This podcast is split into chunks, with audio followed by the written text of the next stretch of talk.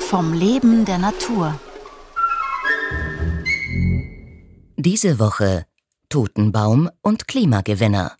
Der Forstwissenschaftler Raphael Klump spricht über die Eibe. Heute Mythologie und Kulturgeschichte. Die Eibe hat in der Mythologie, egal ob bei den Griechen und Römern oder auch bei den Germanen und Kelten, durchaus einen Bezug zum Tod. Wir finden beispielsweise in Wien am Rennweg, wo früher zu Römerzeiten ein altes Gräberfeld war, finden wir die dicksten Eiben im Osten Österreichs. Die Eibe selbst hat diesen Bezug in der römisch-griechischen Mythologie eigentlich aufgrund der Giftigkeit der Nadeln. Und diese Giftigkeit beruht auf einem Pseudoalkaloid, dem Taxin. Und auch bei den Germanen war das natürlich bekannt. In der germanisch-keltischen Mythologie ist eigentlich hervorzuheben, dass ein Verfolgter unter einer Eibe eigentlich Schutz genossen hat. In der germanischen Mythologie ist vielleicht noch hervorzuheben, dass der germanische Jagdgott Ulla einen Eibenbogen besessen hat und in einem Eibental gewohnt hat. Und später im Mittelalter ist, das ist eigentlich heute noch bekannt, wurde eigentlich Eibenteile zur Abwehr von Hexen und Zaubereien eingesetzt. Man hat sie als Buschen vor die Tür gehängt. Man hat aber auch beispielsweise Eibennadeln ins Stroh gemischt, um zum Beispiel zu verhindern, dass da Mäuse sich ausbreiten. Und was dann als weitere Verwendung eigentlich im Raum steht, ist, dass die Eibe mit ihrer Giftigkeit sehr wohl bei den alten weißen Frauen der Germanen, die ja eigentlich das Medizin-Know-how genutzt haben, durchaus auch verwendet worden ist, um gezielt mit diesem Gift zum Beispiel auch heilen oder zur Abtreibung einzusetzen.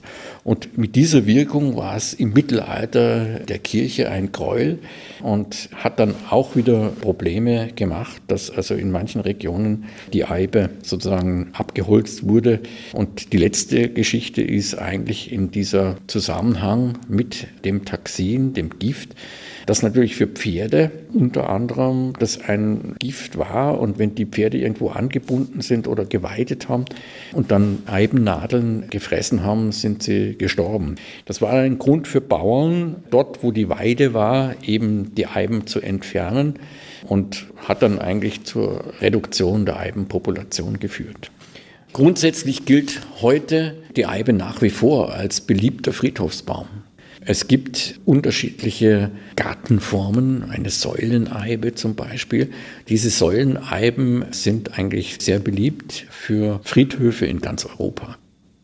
Also mein Interesse wurde eigentlich von einem Kollegen geweckt, hier am Institut für Waldbau.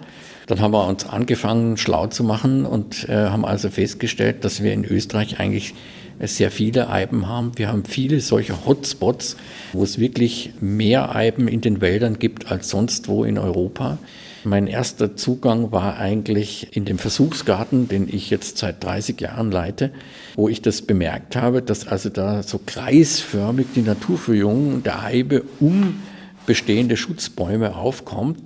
Und es gibt also nach wie vor noch sehr viel zu forschen bei der Eibe, da sehe ich das Ende nicht gekommen. Was aber toll ist, dass wir am Institut für Waldbau jetzt doch eine ganze Reihe von Untersuchungsflächen haben. Und da zeigt sich auch sehr viel, besonders jetzt auch natürlich mit der Klimaerwärmung. Wir können sehen, dass die Eibe sich besser verjüngt, wenn der Niederschlag ausreicht. Und ich bin eigentlich sicher, dass sie auch eine Erwärmung ganz gut wegstecken kann. Sie wird sicher auf die Nordhänge ausweichen, wo dann mehr Feuchtigkeit da ist. Und ich denke, dass dieser Baum, der also für viele mit Tod und Friedhof in Verbindung gebracht wird, eigentlich eine ganz gute Zukunft hat in der Klimaänderung. Morgen um 5.09 Uhr Ötzis Bogen und wichtiges Handelsobjekt.